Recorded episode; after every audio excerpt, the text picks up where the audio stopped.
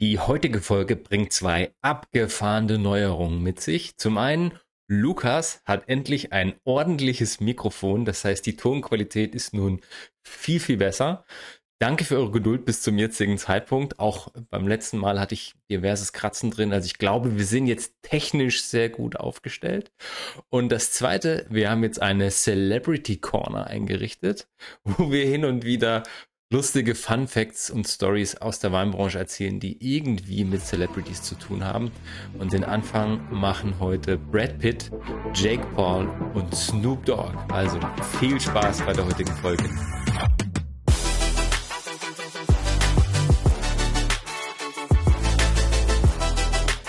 Ja, herzlich willkommen beim Pinot und Pixel Podcast, Folge 25 mit Alex und Lukas.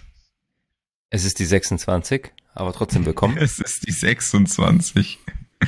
Ah, es sind so viele Zahlen.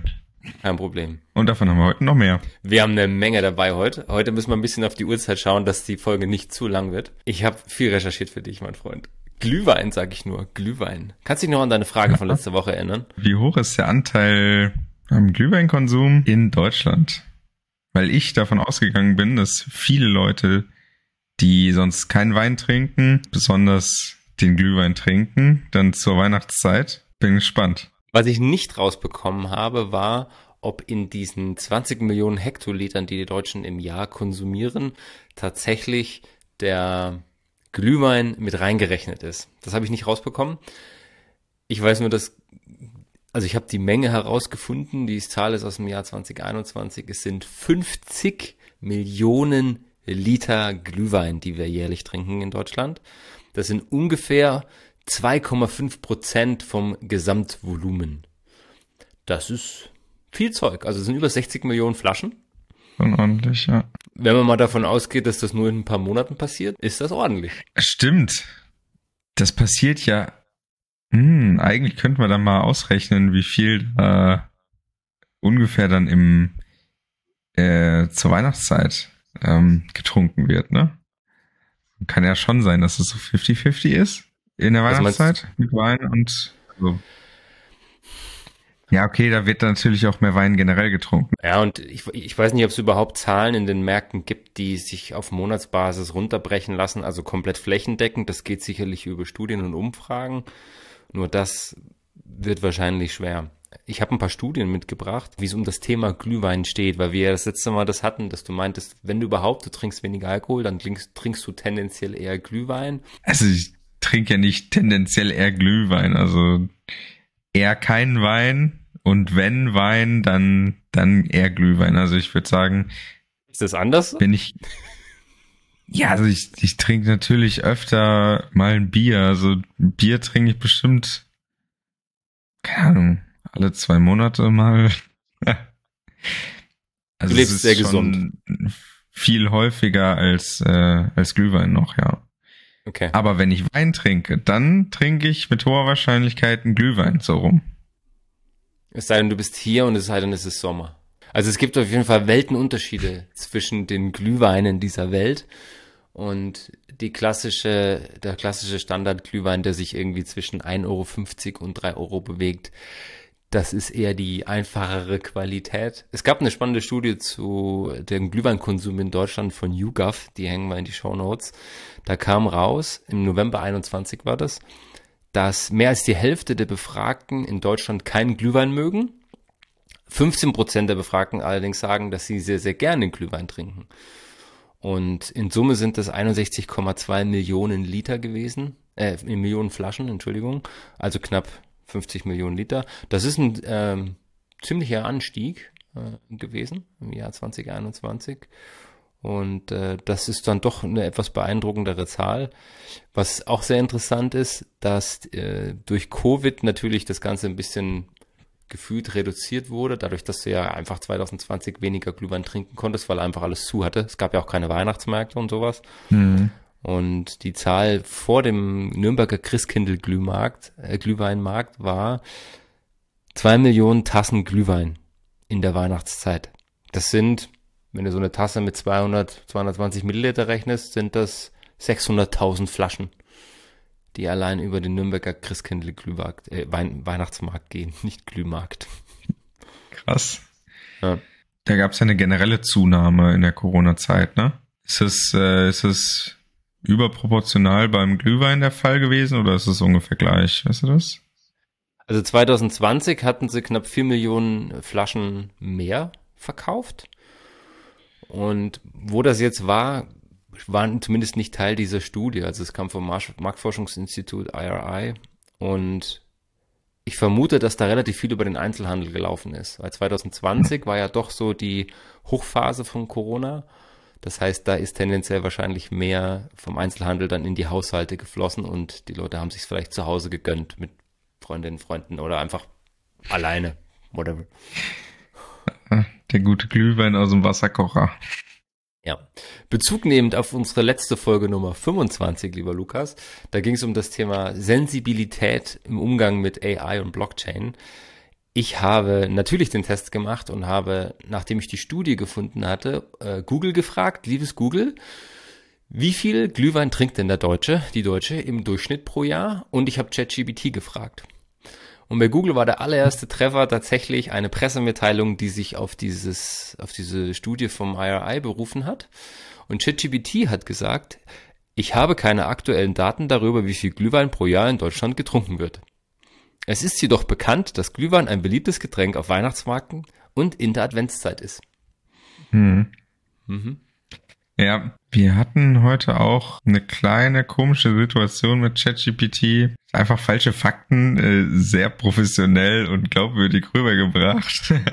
also es war doch schon sehr gefährlich. Also generell hat, also sagt ChatGPT auch selber, dass es nur die Daten bis 2021 hat. Ne? Also das wäre jetzt sowieso der Fall gewesen. Keine Ahnung, warum äh, warum es die Zahlen da nicht ausgespuckt hat.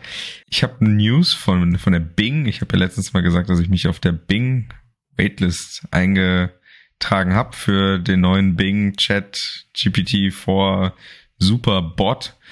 Ähm, und äh, der wurde jetzt auch ordentlich wieder runtergedrosselt von Microsoft, weil das Ding doch schon ein bisschen zu menschlich war. Ich, keine Ahnung, wo das hingeht mit Regulierungen und äh, Wissen. Also hm, müssen wir mal schauen, auch für Deutschland oder die EU. Da soll jetzt ja auch so ein riesiger Bannhammer noch kommen. Müssen wir mal im Auge behalten. Werden wir mit Sicherheit tun. Okay, nächstes Thema aus den letzten beiden Folgen.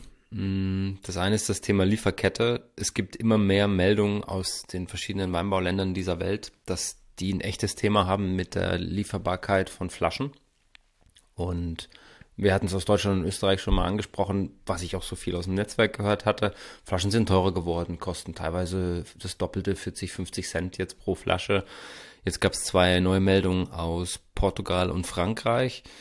Die Franzosen haben eine, schon ein Problem, Flaschenpreise angestiegen. Teilweise sind sie bei 70 Cent mittlerweile für eine Flasche. Mhm. Haben festgestellt, dass bestimmte Flaschen gar nicht mehr lieferbar sind, die sie produzieren, die sie brauchen. Ja, also wenn die jetzt zum Beispiel kleine Flaschen, Kleinformate ausliefern, gab es auch eine Firma in Frankreich, die das gemeldet hat, die haben diese 0,175 Liter Flaschen. Das sind so Spezialabfüllungen dann für Gastronomie oder für Catering mhm. oder sowas. Die gibt's nicht mehr und die mussten jetzt auf Dosen umstellen. Wie geil ist das denn? Ja, ich, die Tetrapacks, ne? nee, aber ähm, mit den Flaschen, die, die Gaspreise, die purzeln noch gerade wieder runter. Also ich habe vorhin noch recherchiert, äh, der aktuelle Preis vom 18.02. lag bei 11 Cent pro Kilowattstunde. Das ist ja wieder recht äh, günstig, ne? Frage ist ja, wo dein Gas herkommt und die Deutschen sind da ja doch ein bisschen anders aufgestellt, als das zum Beispiel die Amerikaner oder auch die Franzosen sind ich bin da zu wenig drin, um mir da ein Urteil zu erlauben. Warum hast du das gerade angesprochen? Weil wir bei der Recherche gelesen haben, dass äh, in Frankreich der Flaschenpreis sich deswegen verdoppelt hat, weil der größte Flaschenherstellungsbetrieb eine fünfmal so hohe Gaspreisrechnung hatte in den letzten Monaten und dementsprechend dann A die Preise angezogen hat und B so Sonderformate einfach eingestellt hat in der Produktion, weil die offenbar mehr Energie verbrauchen und sich auf die normalen Flaschen fokussiert haben. Also das wird sicherlich noch nicht das Ende der Fahnenstange sein, auch die Lieferung von Glas an sich als Rohstoff. Und wir werden das weiter beobachten. Das ist auf jeden Fall eine spannende Sache, zum einen für die Betriebe, weil die natürlich die Herausforderung haben, wo kriege ich meine Flaschen her? Die meisten Betriebe im Interview sagen, selbst wenn es teurer wird, wir haben ja keine Wahl. Und es wird auch äh, im Konsumbereich natürlich eine Rolle spielen, weil das für uns bedeutet, als Einkäufer, ja, als, als Menschen, die einfach in den Laden gehen und Wein haben wollen, das Zeug wird teurer. Das sind dann 30, 40 Cent für eine Flasche, die das dann vielleicht teurer wird. Das merke ich dann schon, wenn ich regelmäßig Wein kaufe. Hm. Ja gut, also es fällt jetzt in der restlichen Preislandschaft nicht mehr auf, weil ja, gefühlt alles äh, wöchentlich um paar Cent steigt. Von daher, ich denke mal nicht, dass es den Verbraucher groß trifft im Verhältnis zu, zum Rest des Einkaufswagens. Das schon, wenn du jetzt davon ausgehst, dass die Leute, ich sag mal, im Supermarkt das kaufen und die Inflation ja, wie, wie du es gerade sagst, sag mal banal gesprochen, auf den ganzen Einkaufszettel schlägt. Mhm. Wenn ich jetzt sage, ich habe mein, mein Weingut, das ich seit fünf Jahren irgendwie treu besuche und mir die Weine mitnehme und die haben eh regelmäßig die Preise erhöht und müssen jetzt noch 50 Cent draufhauen für die neuen Flaschenpreise und das sind Weine, die vielleicht sechs bis acht Euro kosten, merke ich das schon. Also bei sechs Euro Wein, 50 Cent teurer, das sind acht Prozent Erhöhung. Und ja klar, es ist viel. Nur für den Flaschenpreis, da hat die, ist die Inflation noch nicht drin, die generelle. Ja, vielleicht gehen die Leute jetzt wirklich dann auf, auf alternative Verpackungen und da spielt dann natürlich der CO2-Fußabdruck wieder eine Rolle und das Thema Marketing, ja, kriege ich das so einfach vermarktet, wenn ich jetzt plötzlich meine meine Halbflaschen aufgebe und gehe auf, auf Dosen? Ich weiß es nicht. Ja, Marketing ist natürlich ein krasses Thema, gerade in der Weinbranche, ne? Wenn, was hast du da letztens gesagt? 70 Prozent oder 80 Prozent kaufen nach Etikett und Flaschenaussehen? Wie war das? Also für, 75 Prozent ist diese ja. Studie, dass die Leute nach Etikett aussuchen. Da geht's ja jetzt wirklich eher um die Optik des Etiketts was trotzdem definitiv eine Rolle spielt, wozu es auch unzählige Studien gibt, ist diese Kaufbereitschaft, Willingness to pay. Wie viel bin ich bereit zu zahlen, wenn ein Wein das und das widerspiegelt? Und welche Weine fallen da vielleicht unter den Tisch? Ich meine, es gibt so klassische Regionen, die haben einfach ihr Bild etabliert.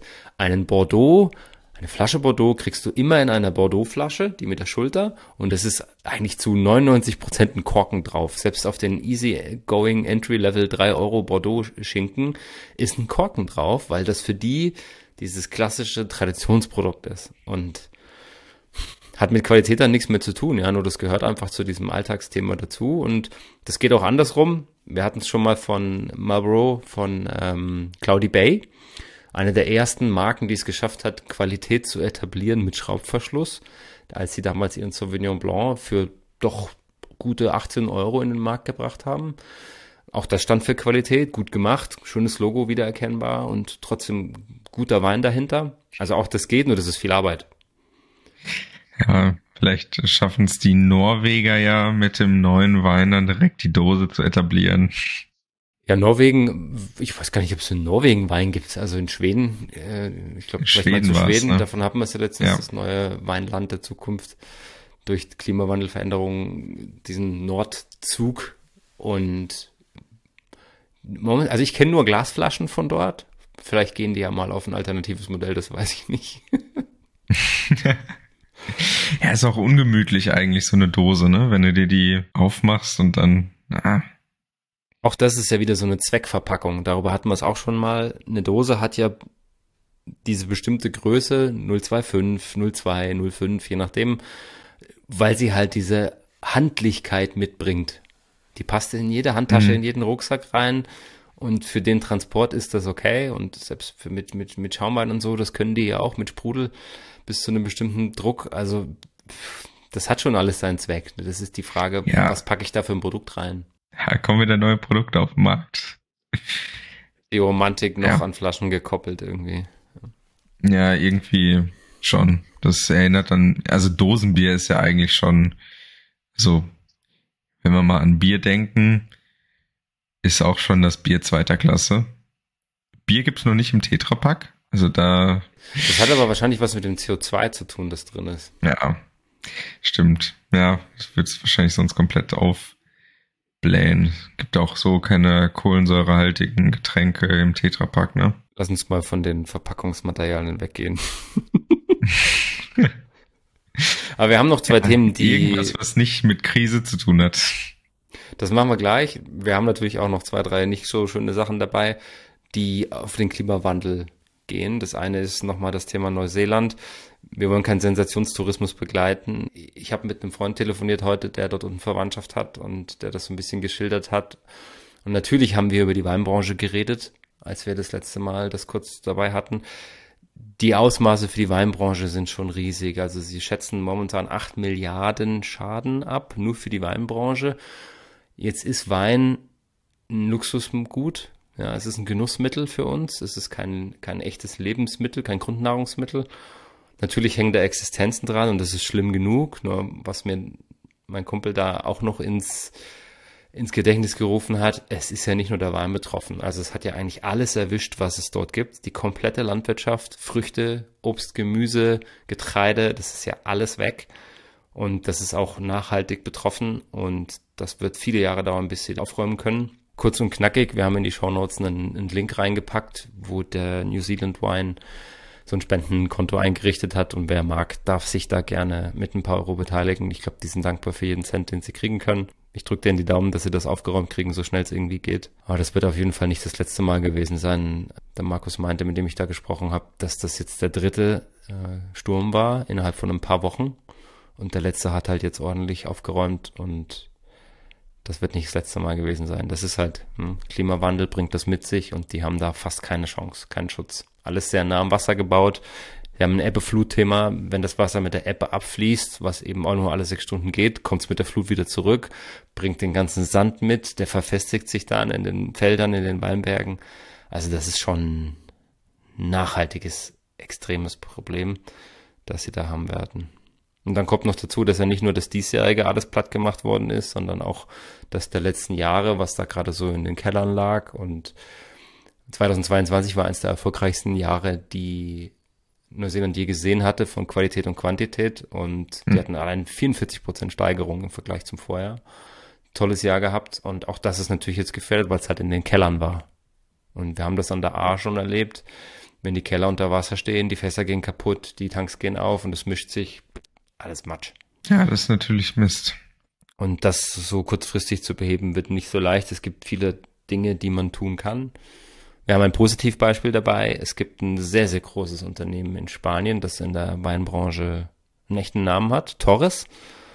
Und die haben ein sehr, sehr spannendes Programm vor vielen Jahren aufgesetzt, der, der Junior von Torres, wo sie alte Rebsorten, autochtone Rebsorten versuchen, wieder zu rekultivieren, wieder zu beleben, die teilweise sehr, sehr gute, spannende Eigenschaften haben, wie zum Beispiel, dass sie eine gewisse Hitzeresistenz mitbringen und dass sie eine sehr, sehr hohe Säure halten können, was ja beides sehr, sehr wichtig ist in der heutigen Zeit, dass du eben, auch wenn du mal wirklich Trockenstress hast, kein Problem hast, dass du vielleicht nicht zu sehr zu Fäulnis neigst, wenn es wirklich mal Stutzregen gibt oder sowas. Und das mit der Säure ist deswegen wichtig, weil ich ja mit einem zunehmenden Sonneneinfall, Sonnenbestrahlung nicht nur die Aromen verliere, sondern auch die Säure. Und die eine Rebsorte, auf die sie sich sehr stark fokussieren, heißt Forcada. Und die bringt eine sehr, sehr hohe Säure mit, was dann auch wieder schöne, frische, knackige Weißweine hervorrufen kann in, und Rotweine natürlich auch in Spanien. Und das zweite, was sie machen, sie gehen in die Höhe. Also sie versuchen jetzt so nach und nach auf Hügeln, auf, auf, auf, Bäu auf Bäumen, auf äh, Bergen zu pflanzen und dann eben auszunutzen, dass es in der Nacht dort oben abkühlt. Also das sind so die Dinge, die ich wirklich aktiv tun kann, die mir zumindest wirtschaftlich gesehen einen Vorteil bringen. Das sind natürlich keine Maßnahmen, die langfristig positiv auf den Klimawandel wirken. Da gibt's viele, viele andere Dinge, die wesentlich länger brauchen. Darüber haben wir auch schon ein paar Mal gesprochen. Und die sicherlich in den nächsten Jahren stärker auf die Agenda kommen. Ich bin in Ende April bin ich in Spanien unten im Priorat auf Exkursion und werde dort auch ein paar Betriebe befragen zu dem Thema, wie sie sich gerade in Spanien, Spanien ist ziemlicher Vorreiter, was biologischen Weinbau angeht, wie sie sich auf die nächsten Jahre vorbereiten, wappnen, was sie positiv zur Klimaneutralität 2050 beitragen und und und. Also das werde ich dann sicherlich auch mitbringen. Ja, interessant. Wir haben in den letzten beiden Freitagsfolgen, Samstagsfolgen über das Weinjahr 22 gesprochen in Deutschland und Österreich. Und es gibt jetzt auch aus unserem dritten Nachbarland eine aktuelle Meldung aus der Schweiz. Und zwar hat sich die Schweiz sehr, sehr erfolgreich gezeigt. Und zwar hatten sie, wie überall auch, keine Probleme mit Feuchtigkeit. Oh, Überraschung. Sie hatten eines der wärmsten Jahre der Geschichte, was auch zu sehr viel Qualität und Quantität geführt hat. Sie hatten so wenig Beschwerden wie noch nie während der Lese oder zum Thema Pflanzenschutz, zum Thema Fäulnis und so weiter und haben einen sehr, sehr guten Ertrag damit erzielt. Das heißt, es werden tolle Weine werden. Ich bin jetzt am Wochenende in der Schweiz, werde zwei Betriebe besuchen. Vielleicht kriege ich sogar ein kleines Interview. Das hängt davon ab, wie die beiden Herren Zeit haben. Kann ich nächste Woche wieder drüber berichten. Also auch die Schweiz, schönes Jahr gehabt und da kann man jetzt schon generell sagen, gerade in der Dachregion 2022 könnt ihr wirklich gute Qualität kriegen überall. Und wenn die Weine entsprechend die Säure mitbringen, könntet ihr auch eine Weile liegen lassen und dass die was Schönes im Kreuz haben. Nice. Lukas, dein Lieblingsthema. Entalkoholisierter Wein. Ohne Eiweiß. Ja, allerdings. Ohne Eiweiß, ja. Ja, das ist äh, immer noch in Arbeit. Ich sag's jetzt schon zum dritten Mal äh, in allen möglichen Folgen hintereinander. Die Idee ist noch nicht ganz gestorben, aber irgendwie fehlt da noch der Antrieb. Aber erzähl mal, was da was du dazu erzählen hast. Also ich habe eine, eine Studie gefunden äh, aus den USA, die, die ist mir durch Zufall in die Hände gefallen, als ich eine Recherche betrieben habe, wo es um die um das Empfinden von Nachhaltigkeit bei Konsumentinnen und Konsumenten geht. Also nehmen die das als qualitativ wahr, sind die bereit dafür zu zahlen und und und. Und das war auch zielgruppenspezifisch aufgeteilt und da ist mir eine Studie in die Hände gefallen von Wine Opinions. Und die fand ich sehr, sehr spannend die haben junge Leute gefragt zwischen 21 und 39, wie sie denn, sage ich mal, zu dem Thema stehen, was sie bewegt, was sie nicht bewegt. Und es war schon erkennbar, dass es ein paar Leute gibt, so 30 Prozent, die das als sinnvoll empfinden und auch bewusst danach schauen, dass es den meisten Leuten aber weniger wichtig ist als das Thema regional. Also lieber haben die was aus der Region, als nach irgendwelchen Bio-Labels oder sowas zu suchen. Das war sehr, sehr interessant. Und die Studie, die mir dann in die Hände fiel, da ging es tatsächlich um die Trends Low Alcohol Wines, also niedrige alkoholische Weine, und zwar fünf bis neun Prozent werden die in der Studie deklariert. Dann natürlich Zero Alcohol, also komplett ohne Alkohol, entalkoholisiert. Und diese, nennen wir es mal, Marketing-Schiene Better for You Wines. Und die haben diese drei Typen beschrieben in der Studie. Und da kam tatsächlich raus, dass die Fachkräfte aus der Branche extreme Anstiege in diesen drei äh, Bereichen sehen, sind über 50 Prozent, fast 60 Prozent der Leute ein Anstieg, teilweise einen sehr, sehr großen Anstieg. Also ich glaube, dass das wirklich ein Thema werden wird, das uns für 2023 beschäftigt. Und ich laufe jetzt immer schon mit offenen Augen durch jeden Supermarkt, durch jede Vinothek, ob ich irgendwo entalkoholisierte Weine finde und werde mir nach und nach so ein kleines Sammelsurium anschaffen und irgendwann machen wir mal eine Blindprobe, Lukas, weil da können wir ja theoretisch 100 Weine parallel verkosten. Ist ja kein Alkohol drin. Das stimmt. Ja, praktisch, praktisch. Wobei du den ja dann trotzdem offen hast. Ja, also das, mein Hauptthema ist wirklich der Preis. Also ich war jetzt hier im, im lokalen Supermarkt, das ist ein Edeka und da gibt's einen einzigen weißen, einen Rosé und einen roten von einer relativ großen bekannten Marke. Und das Zeug kostet halt einfach mal sechs Euro. Mhm, ja. Hä? Ja, ich habe auch die gleiche Preisrange, glaube ich, gehabt. Also zwischen fünf und sechs Euro oder vier und sechs Euro waren die Weine, die ich bei mir im Edeka gefunden habe. Ähm, auch zwei, aber zwei Weißweine. Ja, ist dann aber doch schon, also das, ich weiß nicht, ob ich das schon hier erzählt hatte, aber dir habe ich schon erzählt, Alex. Das war so mehr so Trauben, Traubensaft. Also hätte man mir nicht gesagt, dass das jetzt ein Wein sein soll, dann hätte ich gedacht, ich trinke Traubensaft.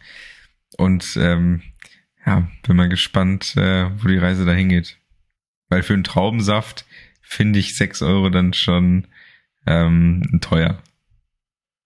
Also auch da ist natürlich die Frage, was steckt da dahinter und wie ist das gemacht? Und die Hauptherausforderung ja. beim Traubensaft ist, ich, ich habe ein paar tolle Produkte, die ich in Verkostung gebe, wenn Menschen dabei sind, die nichts trinken können, möchten oder wollen, aus welchen Gründen auch immer. Und das sind meistens, das ist meistens Traubensekko, das heißt, das ist Traubensaft, der dann aufgespritzt, carbonisiert wird. Und das sind tolle Produkte. Die Herausforderung ist, die haben halt einen relativ hohen Zuckergehalt. Und dann Stimmt. wird das Zeug auch gerne mal ein bisschen klebrig und da, das muss schon gut gemacht sein. Am besten mit einer Rebsorte, die bisschen früher gelesen wird, trotzdem reif ist, nicht zu hohe Zucker und vor allem eine hohe Säure mitbringt, dass das erfrischend ist. Und da bietet sich halt nicht so viel an. Es wird gern Muscatella genommen, der jetzt normal nicht die heftigste Säure hat, sehr aromatisch ist, aber auch durchaus zur Entwicklung von Zucker neigt. Trotzdem ist das ein schönes Getränk und wenn das gut gemacht ist und sauber und ähm, ich sag mal qualitativ daherkommt, dann kann das schon sechs Euro kosten. Nur dann ist Ja. mir das ja lieber als ein Einstiegswein für fünf, sechs Euro, der entalkoholisiert wurde, wo ich weiß, da hängt ein Wein von 4,50 dahinter. Ja, ja nee, der ist mir gerade eingefallen. Stimmt, den hatte ich ja auch getrunken, den von Tommy, den Traubensekko. Der war schon, schon lecker, aber irgendwo ist dann da auch die Preisgrenze, finde ich. Also, ne, ich würde jetzt nicht für einen Traubensekko oder einen entalkoholisierten Wein oder beziehungsweise Traubensaft, wenn da keine Kohlensäure drin ist, dann 20 oder 30 Euro auf den Tisch legen. Finde ich schon, Sind wir, schon hart. sind wir wieder bei dem spannenden Punkt, was macht den Preistreiber, den Preisgenusstreiber beim Wein aus? Ist es doch der Alkohol? Ah, man weiß es nicht. Das äh, Was, finden wir noch heraus. was, was bei dieser Umfrage krass war, diese dritte Kategorie, Better for You Wines, das sind Weine mit niedrigeren Kalorien und Kohlenhydraten, das heißt weniger Zucker faktisch, ja, weniger Alkohol und gekennzeichnet als glutenfrei, vegan oder andere gesundheitsdienliche Kennzeichnungen, wie auch immer. Und da wird tatsächlich erwartet, dass das 6 und, das muss ich kurz rechnen, 76 Prozent sagen, dass das ansteigen wird, der Bedarf, die Nachfrage danach. Und das ist schon krass. Ja, finde ich auch. Nee, ich meine, aber muss dir mal so vorstellen, ähm, du hast ja einen recht hohen Alkoholgehalt beim Wein und Alkohol hat auch ziemlich viele Kalorien pro Gramm. 7, 7,1 und das ist ja schon recht viel, ne? Also da ist mit Sicherheit ähm, der Hauptteil kommt aus Zucker und Alkohol beim Wein. Ja, das ist ein Fakt, klar. Ja, und den Zucker noch dazu. Hm. Wie viel Kalorien hat denn so ein Wein? 70 bis 100 Kilokalorien vielleicht. Das ist eine Sache, über die ich mir noch nie Gedanken gemacht habe und ich bin mir sicher, es wird ein absoluter Renner werden in der Presse und in der Kommunikation nächstes Jahr, weil wir am 8.12. ja die Kennzeichnungspflicht dafür haben. Steht das aktuell noch nicht drauf mit den Kalorien? Nee, das ist ja diese Kennzeichnungspflicht ab 8. Dezember. Ach, ich dachte die. Inhalte. Ähm, ja, ich dachte Kalorien steht schon drauf. Aber Das ist ne, ja da siehst du, ich anderes. habe auch nicht drauf geachtet. ich hätte es Ja. jetzt nicht sagen können. Ich hätte gesagt, das steht drauf. Also es gibt Betriebe, die es schon drauf haben. Hm. Ähm, meistens die, die ein bisschen, sag ich mal, industrieller arbeiten, weil das für die auch natürlich eine andere Sache ist, das Ganze zu produzieren und aufzubringen. Also ich meine, was ist denn, wir haben ja schon mal drüber gesprochen, was ist denn da drin, was ich in diese Tabelle reinschreibe? Das einzige sind die Kalorien und der Zucker. Der Alkohol muss ja eh drauf. Hm. Und das sind die beiden Treiber. Du hast kein Salz, du hast keine Ballaststoffe, du hast kein Eiweiß. Also das ist, ja, wir wiederholen uns. wir haben noch ein spannendes Thema dabei. Stopp mal, stopp mal. Warte. Ich muss noch einmal zurück. Gibt's Weingüter, die das heimlich mit Wasser auffüllen, also quasi den Wein strecken? Das ist eine ernst gemeinte Frage? Das, das kann man jetzt ja so machen. Also und dann wird's niemanden. Ist das Verstöße, ist es dann Betrug, wenn man den jetzt mit Wasser bisschen verdünnt? Du darfst Wein, außer Wein, nichts zusetzen. Du darfst Ach so, du Wein darfst nichts zusetzen, okay, zusetzen, ja. außer Wein. Und wenn du Wein und Okay, Wein mischst, das regeln die Weingesetze der Regionen und diese klassische Regelung ist, 85 Prozent von dem, was draufsteht, muss auch drin sein. Die Weingesetze gehen da natürlich verschärft da rein. Das ist aber immer Wein. Also wir reden jetzt nicht von 85 Prozent Riesling und 15 Prozent Wasser. Es gibt natürlich verwandte Produkte, die dann als meistens weinhaltiges Getränk oder kohlensäurehaltiges weinhaltiges Getränk gekennzeichnet werden. Der Glühwein gehört auch dazu. Da steht das auch drauf. Aromatisiertes weinhaltiges Getränk. Mhm. Ja, und die Und- ganzen Alkopops und so, die mal in waren. Gibt's eigentlich noch Alkohol, äh, Alkopops? War ich noch nie Fan von. In Österreich gibt's den Spritzer, kennst du das? Die gab's äh, Spritzer. Hm? Das ist quasi Wein und Sodawasser. dass der quasi Sprudel kriegt. Also ein ganz klassischer, ein gespritzten, sagt der Österreicher, die Österreicherin. Und das gibt's auch in Flaschen. Gibt's ein paar Weingüter mittlerweile, die das durchaus als Cash Cow in ihrem Weingut etabliert haben. Und das ist dann anders gekennzeichnet. Und da erwerbe ich ja bewusst Wein, der um Sodawasser, um Selterwasser mhm. erweitert wurde. Ja, das stimmt. Ist eine Option, könnte mir auch vorstellen, dass das in dem Trend durchaus, also in dem Trend, das klingt immer so total fancy, modern, das ist einfach eine Entwicklung, die zu erkennen ist, dass die Gesellschaft sich mehr und mehr auf das Thema Gesundheit fokussiert und die Alkoholwerte in den Getränken nie, weniger werden. Nicht in jedem hm. Markt, aber in vielen Märkten. Was jetzt eine sehr zufällige Überleitung ist, Lukas, aber die passt wie die Faust aufs Auge. Das nächste Thema, das wir dabei haben, ist der Weinmarkt von China. Und ich war völlig erschrocken, als ich die Studie gelesen habe, dass 95 Prozent des Alkoholmarktes von Baijiu bestimmt wird. Das ist so eine Art Getreideschnaps, sowas wie Korn oder Wodka oder sowas. Der bestimmt 95 Prozent des Marktes. Das ist völlig irr. Und unter anderem hat die erhöhte Nachfrage nach Baijiu und nach dem äh, Sake, auch dem, das ist Reiswein, dafür gesorgt, dass in China der Markt drastisch eingebrochen ist letztes Jahr. Die haben 21 Prozent verloren, sowohl lokal als auch äh, was das Thema Importgeschäft angeht. Und was ziemlich abgefahren ist, die kannst du mittlerweile, also diese größten Baijiu-Firmen, kannst du in Hongkong an der Börse handeln. Du kannst jetzt ETF kaufen. Wenn du da einsteigen willst, okay. oder dran glaubst, schlag zu. Hast du nicht gesagt, der ist eingebrochen? Oder habe ich das gerade falsch verstanden? Mhm. Der Weinmarkt. Baijiu ist ja kein Weinprodukt. So, der Weinmarkt ist eingebrochen, weil im Verhältnis das andere Zeug so. Ja, ja aber krass. Woran liegt das? Covid ist ein Riesenthema und sie haben eine ziemlich, wie soll ich sagen, gefährliche Außenpolitik gefahren, für, insbesondere für den Weinmarkt.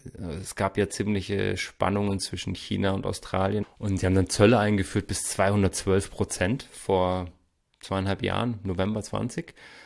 Und die haben dafür gesorgt, dass da richtig die Luzi abging oder eben nicht mehr. Also für Australien war es ein Riesenthema, weil der Markt natürlich sehr stark davon abhing. Die haben sich dann nach neuen Märkten mhm. umgesehen. Und die Chinesen haben dann domestisch, also äh, wie sagt man, äh, regional, lokal versucht da mehr reinzuholen oder halt aus anderen Ländern. Aus Chile haben sie angekurbelt. Selbst Frankreich hat ganz gut dazu gewonnen. Das war schon eine Sache, die sich da sehr ausgewirkt hat auf den Markt. Das ist krass. Gibt es in China gar keinen, haben die gar keinen eigenen Wein? Also Wein, Wein, so wie wir ihn kennen. Sogar ziemlich krass. Das ist nicht überall bekannt. China hat seit vielen, vielen Jahren extrem viel Wein angepflanzt. Die sind vor 15 Jahren gestartet, irgendwie auf Platz 100 irgendwas, keine Ahnung. Keine Ahnung, keine Zahl dazu. Aber die haben sich hochgearbeitet in die Top 5 in den letzten fünf Jahren. Also die haben 860.000 Hektar sowas, also ungefähr das Achtfache von Deutschland und pflanzen da ordentlich an ein krasses Thema. Das letztens mal irgendwo gehört, dass Australien auch noch in anderen Fällen ganz schön abhängig gewesen ist oder immer noch ist von China. Krass, dass es auch den, den Wein so stark betrifft. Ich bin zu wenig drin, nur ich weiß, dass der Weinmarkt eines dieser nennen wir es mal Bauernopfer war, weil der doch sehr, sehr stark auch besonders für Australien eine große Bedeutung hatte. Und wir haben den Link mhm. in den Shownotes von Treasury Wine Estates. Das ist ein sehr, sehr großer Konzern der weltweit agiert und der glaubt auch nicht dran, dass sich so schnell was dran ändern wird und sagt eben, ja, dann gehen wir halt in andere Märkte. Und was ich auch spannend finde, ist, die sind ja auch in China durchaus etabliert. Die haben dann quasi lokal vor Ort angefangen, Wein zu produzieren und den zu verkaufen. Hm. Ja, macht Sinn. Wieso machen die das nicht? Also, wenn man in, in China gut Wein anbauen kann, wenn das möglich ist, also aus Marketing-Sicht für das Unternehmen ist das natürlich ein super ja, Move. Ja, ja, zu sagen, ja, hey, ich stelle mich schnell um, ich reagiere drauf, perfekt. Für Australiens Weinmarkt war das eine absolute Katastrophe. Das, das waren, ich, ja, bin mir nicht sicher, aber ich habe 34 Prozent habe ich im Kopf, die die damals Anteil hatten. Also der 34 Prozent des Exportmarktes Australien ging nach China. Das war ein extrem großer Anteil. Hat man sich ein bisschen zu sehr auf die anderen verlassen in den letzten Jahren. Also das kann ja durchaus Sinn machen, dass du dich auf bestimmte Märkte fokussierst. Und in Australien hat es ja viele, viele Jahre sehr, sehr gut funktioniert. Und die waren wirklich großartig unterwegs. Also nur mal als Beispiel, Australian Wine, also Wine Australia heißen sie, die hatten eine eigene App in diesem eigenen ähm, WhatsApp von, von China. Die haben dann eine eigene App programmiert, das heißt, du konntest direkt australische Weine dort kaufen. Das ist schon, also die wissen schon, was sie tun. Das war schon sehr, sehr schlau. Und Nee, glaube ich. es gab einfach viele internationale Spannungen. Das ist in Frankreich mit den USA ja nicht anders. Trump hat diese Zölle auferlegt und schwupps hat Bordeaux ein Riesenproblem gehabt.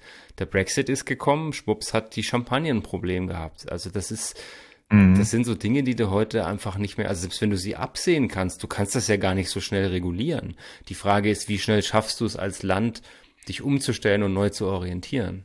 Ja, ja, genau, ne, das ist das, ähm, was ich gerade meinte, ne, da wurde, es ist, wurde nicht davon ausgegangen, dass jetzt von heute auf morgen so die 34 Prozent wegbrechen können. Deswegen kann man halt so große, auf so große Player gehen und die dann ja mit so großen Marktanteilen bespielen. Hoffen wir mal, dass es bald wieder ein bisschen ruhiger wird. Ja, der Weinmarkt hat echt einen Haufen Herausforderungen und das ist nur der Weinmarkt.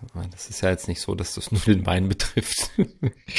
Ja, das können wir, glaube ich, erweitern auf den kompletten Markt. Ich glaube, da ist so gut wie alles betroffen.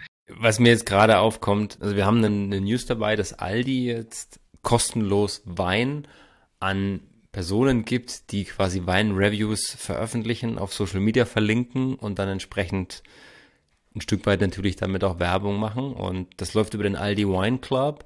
Und ich habe mir das mal angeguckt, die Kampagne läuft jetzt seit äh, kurzem erst. Die haben aktuell erst 870 Hashtag-Verlinkungen. Ich bin mal gespannt, was sich da noch entwickelt. Die Leute damit anzutreiben, mehr Wein zu kaufen, um dann Wein geschenkt zu bekommen, ist schon ein krasser Move. Wie siehst denn du das?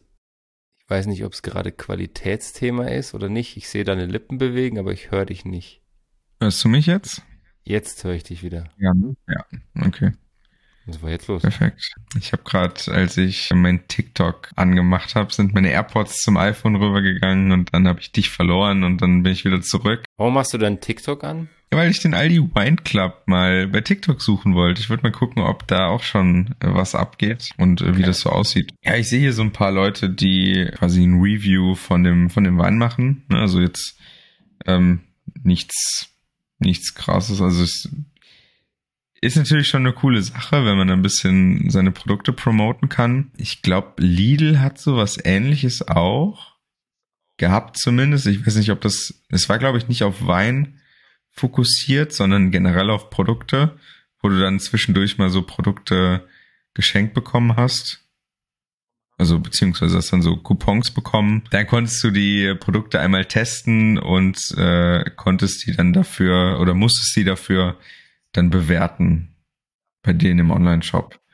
Und gerade bei Wein ist es auch eine, eine coole Sache, wenn du da ein paar Reviews von der Kundschaft bekommst, dann auch für andere Kunden, die das lesen können. Allerdings ja das Thema, was du gerade schon angesprochen hast, kommt halt auf den Kontext an. Ne? Es gibt ja sonst auch Influencer, die mit dem Thema Wein unterwegs sind. Die machen jetzt ja auch keinen alkoholverherrlichenden Content unbedingt.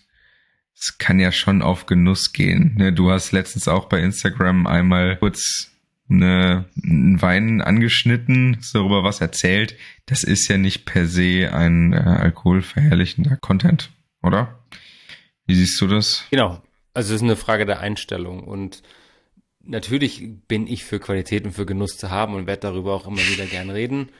Und ich finde es auch einen starken Move, um jetzt mal bei Aldi zu bleiben, was das aus Marketing-Sicht bedeutet, ja, weil du kriegst ja for free Werbung. Du schaffst es, dass die Leute über Produkte reden, ohne dass du einen Cent dafür ausgeben musst. Deine Marketingkosten ist im Endeffekt dann eine Flasche Wein für diejenigen, die das gewinnen. Das ist schon sehr schlau gemacht aus Marketing-Sicht. Ich bin der Meinung, dass die besten Reviews, die ich auf Produkte kriegen kann, wenn es mir jetzt um die Produktreviews gehen würde, sind immer noch die, die die Leute intrinsisch motiviert von alleine machen. Dass sie sagen, hey, ich habe Ja. jetzt Bock, dieses Produkt zu bewerten, einfach weil ich, weil es cool ist, weil es schlecht ist, was auch immer, ich möchte das mit der Welt teilen. Das sind halt die wertvolleren. Aus Marketing-Sicht ist das ein geiler Move. Ich weiß nicht, ob ich jetzt danach die Reviews gebrauchen kann, um meine Produkte irgendwie nach außen zu zeigen. Guck mal, der Wein hat 4,6, 4,8. Keine Ahnung. Kann funktionieren. Aus Marketing-Sicht, geiler Move. Ja, es gibt ja schon alles Mögliche an Bewertungssiegeln für Weine in Supermärkten gerade. Ne? Von daher, ich glaube nicht, dass es da auf die Bewertungen ankommt, sondern einfach auf den ein bisschen organischeren Content oder die organischeren Bewertungen dazu, ne? Die ein bisschen eher so im TikTok-Stil. Und ich meine, Aldi und Lidl gehören ja zu den Discountern. Und die haben ja schon die Herausforderung, dass für sie, zu Recht bisher auch, Wein eher in dieser Sparte abgetan wird, gut und günstig, nennen wir es mal so. Da gibt's Produkte, die auch 20 Euro kosten, nur das ist immer noch für das, wo sie herkommen, dann eher Einstiegsqualität. Und die Leute, die sich mit Genuss beschäftigen, die wissen, bevor ich mir einen Shampoo für 15 Euro bei Aldi kaufe, kaufe ich mir lieber einen geilen Cremant oder einen coolen Winzersekt, der von der Qualität der viel weiter oben ist, aber das gleiche oder vielleicht sogar ein bisschen weniger kostet. Nichtsdestotrotz will Aldi ja dieses Image und auch Lidl und anderen Discounter vielleicht aufpolieren und sagen, hey, vielleicht gibt's ja bei mir doch Weine, die entweder qualitativ was taugen oder zumindest will ich nach außen zeigen, dass vielen Leuten mein Wein schmeckt. Und jetzt wir wieder bei diesem Ding, was ist der Unterschied zwischen Geschmack und Qualität? Und die meisten können Geschmack ja viel leichter beurteilen als Qualität. Und wenn ich ständig den einen und denselben Wein sehe und junge Leute, die vielleicht in meinem Alter sind, wenn ich Anfang 20 bin und gerne Wein äh, genieße, immer wieder diesen Wein befeuern, dann kaufe ich mir den halt und hätte es vielleicht vorher nicht getan. Also wie gesagt, aus Marketing-Sicht super. Ja, gerade wenn ich so an die jungen Leute transportieren will, bei Aldi gibt's auch guten Wein, der schmeckt. Ja, und wenn du auf richtig süße Weine stehst, falls du gerade den gleichen Gedanken hast. Ja, das ist top. So, Lukas, letzte Letzte Ecke, wir haben was Neues dabei. Celebs Corner. Es gibt tatsächlich unglaublich viele Celebrities, die in der Weinwelt unterwegs sind. Sei es ehemalige Basketballspieler, es sei es Schauspielerinnen und Schauspieler, sei es, weiß ich nicht, Menschen aus Film und Fernsehen. Völlig irre, was da los ist. Ein bisschen, also zumindest in der Außenkommunikation, Männerüberhang. Und das sind auch die, die dann oft, egal wie, positiv oder negativ, in der Presse auffallen ich habe ein paar Sachen mitgebracht, die vielleicht ganz interessant sind. Brad Pitts Champagner, wer es nicht weiß, Brad Pitt hat vor vielen Jahren Miraval gekauft. Das ist ein Weingut in der Provence und hat dort einen Rosé rausgebracht, der gemeinsam mit der Familie Perrin gemacht wird. Super vermarktet. Gutes, leckeres Produkt, qualitativ auch gut. Preis-Leistung ist schon in einer anderen Welt unterwegs, weil geile Flasche, geil gemacht, extravagante Form, extravagantes Etikett, tolle Farbe, also ist ein Rosé, der zwischen 20 und 25 Euro kostet, der sehr, sehr gut geht, gefühlt. Ich habe keine Zahlen dazu, nur das ist definitiv ein Produkt, das bekannt ist überall bei Leuten, die gerne Rosé trinken. Und damals war das, wenn mich nicht alles durch ein Brangelina-Projekt. Dann gab es da irgendwie Trennung, ohne jetzt groß Gossip schmeißen zu wollen. Auf jeden Fall hat Brad Pitt auch ein Champagner-Weingut gekauft vor einigen Jahren. Und der Champagner dort wird dieses Jahr erneut, ich habe es letztes Jahr nicht mitbekommen, bei den Oscars ausgeschenkt. Und dieser geschmeidige Champagner hm. kostet äh, zwischen 280 und 300 Euro. Ja, so ein Schnapper, oder? Ja, ist ein Rosé, der aus, ich glaube, 75 oder 85 Prozent äh, Cru Chardonnay weiß hergestellt wird und den Rest aus Pinot Noir. Und also ein Schnapper ist es definitiv nicht. Ich habe ihn noch nie probiert. Ich habe letztens mit einer, ähm, einer Kollegin gesprochen, die den schon probiert hat. Die sagt, der ist okay für den Preis. Nein, nur das ist auch wieder subjektiv. Hm. Ja, also wir Menschen neigen ja auch dazu, dann die Marken zu kaufen. Wir kaufen das Prestige, wir kaufen was auch immer und das ist natürlich jedem selbst überlassen.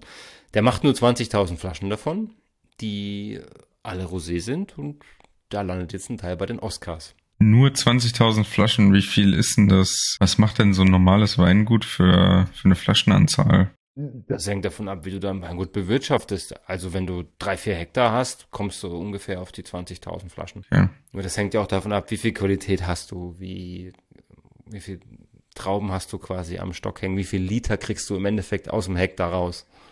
Wie viel Wasser, äh, Wasser mischst du bei? Hoffentlich wird das niemals einzeln rausgeschnitten und irgendwo zitiert. ja, also ich weiß nicht, was noch dahinter steckt, ob es da noch andere Chargen gibt, ob der noch was anderes macht. Nur so wie ich es rausgelesen habe, macht der nur Rosé-Shampoos. Und das sind eben diese 20.000 Flaschen. Hm. Wenn du zu viel Geld übrig hast, um nicht nur den Champagner zu kaufen, lieber Lukas, kannst du Brad Pitts Nachbar werden, weil das Weingut, das neben seinem Weingut in der Provence liegt, verkauft wird. Schnapper 18 Millionen Euro. Weiß nicht, ob das eine gute Location ist, ja. Also, Aber sicherlich hübsch. also die Provence ist, ist wirklich eine tolle Region. Sie macht tolle Weine, gerade ähm, Rosé ist dort super angesagt. Es gibt schöne Rotweine, wer die Stilistik mag, dieses Marmeladige. Es gibt durchaus auch Weißweine, die richtig aus dem Kreuz haben. Also die Provence ist eine ganz tolle Region. Und wer mal da war, insbesondere im Herbst, wenn auch Lavendelblüte ist, das ist toll, wirklich. Und es gibt natürlich so ein paar Ecken, die da sehr, sehr gehypt sind. Ich meine, die Côte d'Azur ist ja auch da unten irgendwo. Da ist auch viel, viel Geld im Spiel. Und ich habe es also ihr könnt das nachlesen in dem Link in der Shownote, wo es um den Kauf von dem Weingut geht, in dieser Ecke, in diesem, in dieser Lage, in dem Ort, wo Brad Pitt ist, da sind noch ein paar andere große Namen, die auch Weingüter haben. George Clooney ist da, Eric Clapton ist da, der Musiker und George Lucas, der Produzent, Regisseur, Produzent von Star Wars. Die haben alle da ihre, ihre Sitze, ihre Weingüter und du kannst dazugehören, lieber Lukas. Bisschen sparen und dann geht es. Überlege ich mir mal. Wenn der Proteinwein durch die Decke geht. Ja, auf jeden Fall. Dass ich mir so eine, ähm, so eine Proteinwein-Tetrapack auf dem Unterarm tätowieren. Und du bist heute echt der König der Überleitung, meine Güte. Die letzten zwei Dinge, die wir dabei haben, waren ein paar absolute Reißer in der Presse. Das eine war Jake Paul, seines Zeichens Boxer, Bruder von Logan Paul und durchaus mit vielen Dingen in der Presse auch ein sehr, sehr präsenter, lauter Mensch, den man durchaus sehr, sehr häufig sehen kann. Und er hat eine Promotion-Aktion mit einer Wodka-Firma gemacht und hat sich für 250.000 Euro Prämie diese Flasche auf den Oberarm tätowieren lassen. Live vor der Kamera natürlich und mit schönen Instagram-Dokumentation. Richtig abgefahren. Und also, Jake Paul ist jetzt nicht so schlecht finanziell aufgestellt. Da fand Hab ich, ich mir gerade auch, auch gedacht, ich, viel Geld ist.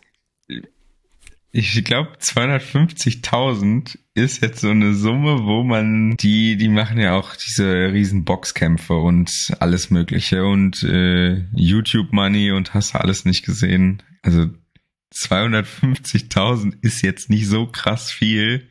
Ähm, für ihn. Dass es da groß ins Gesicht fällt, oder? Gewicht fällt, habe ich Gesicht.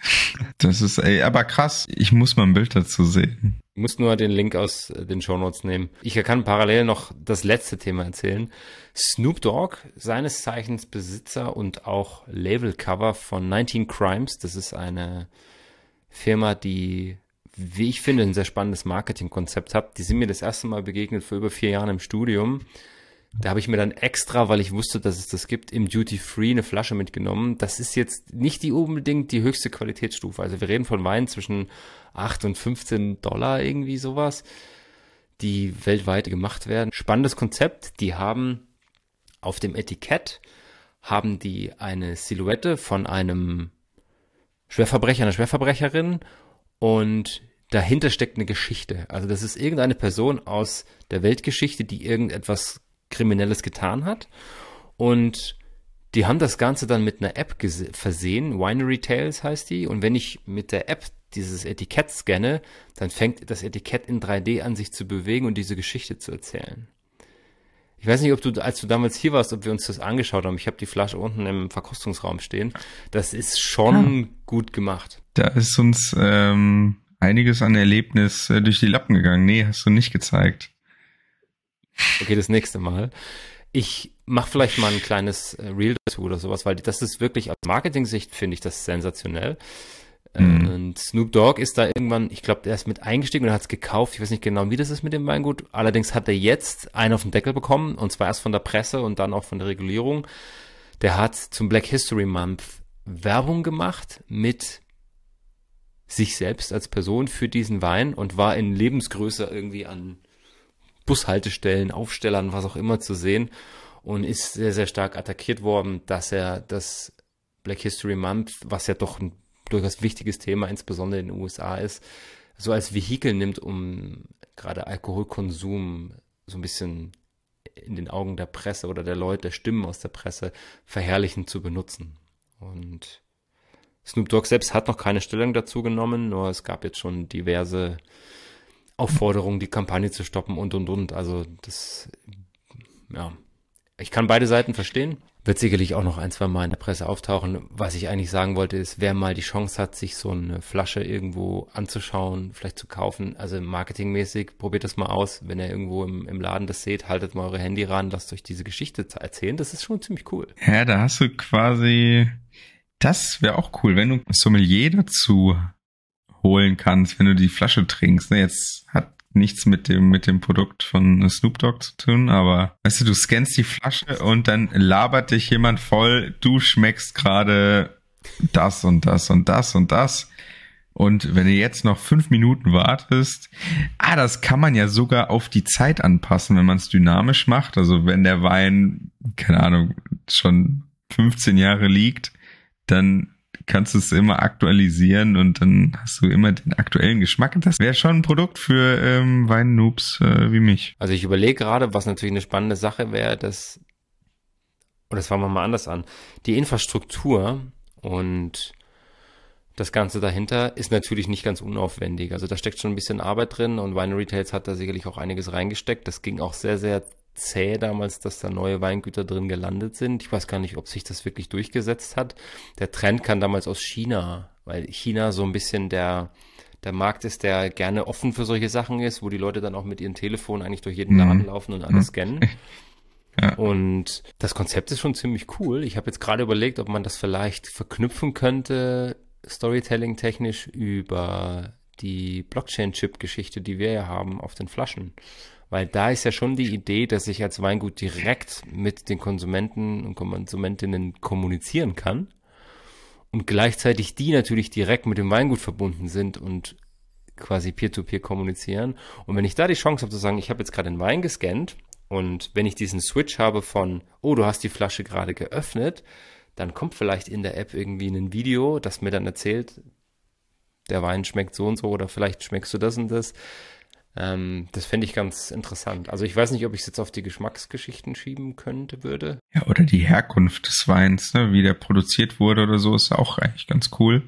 Ähm, ist halt nur die Frage, ne, wenn so ein Wein, ähm, der liegt ja nicht unüblich mal für ein paar Jährchen länger irgendwo im Keller, dann müsste mhm. man ja sicher gehen, dass das Video dann noch online ist oder Ne, klar kann man das auch über die Blockchain äh, schieben, aber so Updates beispielsweise, die müsstest du dann nachliefern. Also vielleicht aber nicht jährlich, aber wenn ich mir jetzt überlege, nehmen wir mal an, das ist jetzt an die, an die Infrastruktur, an die App gekoppelt, mit der ich auch, also erstmal sicherstellen kann, dass mein Wein der richtige Wein ist. Ich, ich scanne ja die Flasche und weiß über dieses Echtheitszertifikat on-chain, das ist schon mal die richtige Flasche. Und dann würde das Video aufgehen und jetzt könnte ich ja zum Beispiel sagen, nach fünf Jahren tausche ich das verknüpfte Video aus gegen ein anderes Video und in dem ersten Video wenn der Wein frisch ist, sage ich halt ja und jetzt äh, freuen wir uns, dass du den trinkst und hier ist die Kirschfrucht, die dir da entgegenspringt und der ist sehr knackig und hat viel Tannin und nach fünf Jahren, mittlerweile ist der Wein ja schon etwas gereift, du hast den 219er, der ist jetzt seit fünf Jahren in der Flasche und du solltest jetzt schon die ersten marmeladigen Anklänge und merken, dass die Frucht langsam geht und das Tannin sich keine Ahnung. Also das kannst du dann schon mit dem Alter. Das ist eine coole Idee, mhm. quasi mit der Reife des Weins die die Kommunikation zu verändern. Lukas, Mensch. Ja. Geil. Wir werfen das mal raus in die Welt an alle unsere 17 Zuhörerinnen. äh, vielleicht kann ja jemand was damit anfangen. Yes, damit sind wir durch den offiziellen Teil des Weekly Updates der Weinbranche durch. Nächste Woche sind wir im Burgenland und im Kanuntum unterwegs. Dieses Wochenende in der Schweiz. Vielleicht gibt es da ein paar Updates zu. Und nächsten Samstag ist Rebschnitt-Workshop. Ich freue mich schon sehr drauf. Es ist noch ein Weinberg übrig zum Schneiden. Der Grüne wird cleaner. Das Wetter soll sehr gut werden bis jetzt, aktueller Stand. Da werden wir auf jeden Fall ein bisschen von auch berichten. Also wer Bock hat, gerne noch auf den Zug aufspringen. Und wir werden den Community Wein im Keller verkosten. Boah, ich freue mich schon richtig drauf. Elektrische ähm, Scheren Nein. oder Manuel. Ah, gefährlich für die Finger. Elektrisch ist gefährlicher. Elektrisch ist gefährlicher. Ja, klar. Ach so, stimmt. Andersrum war das. Stimmt, andersrum war das. Ich dachte, ich hatte oh, Widerstand. elektrisch. ja, okay, dann ist ja alles in Butter. Dann äh, safe.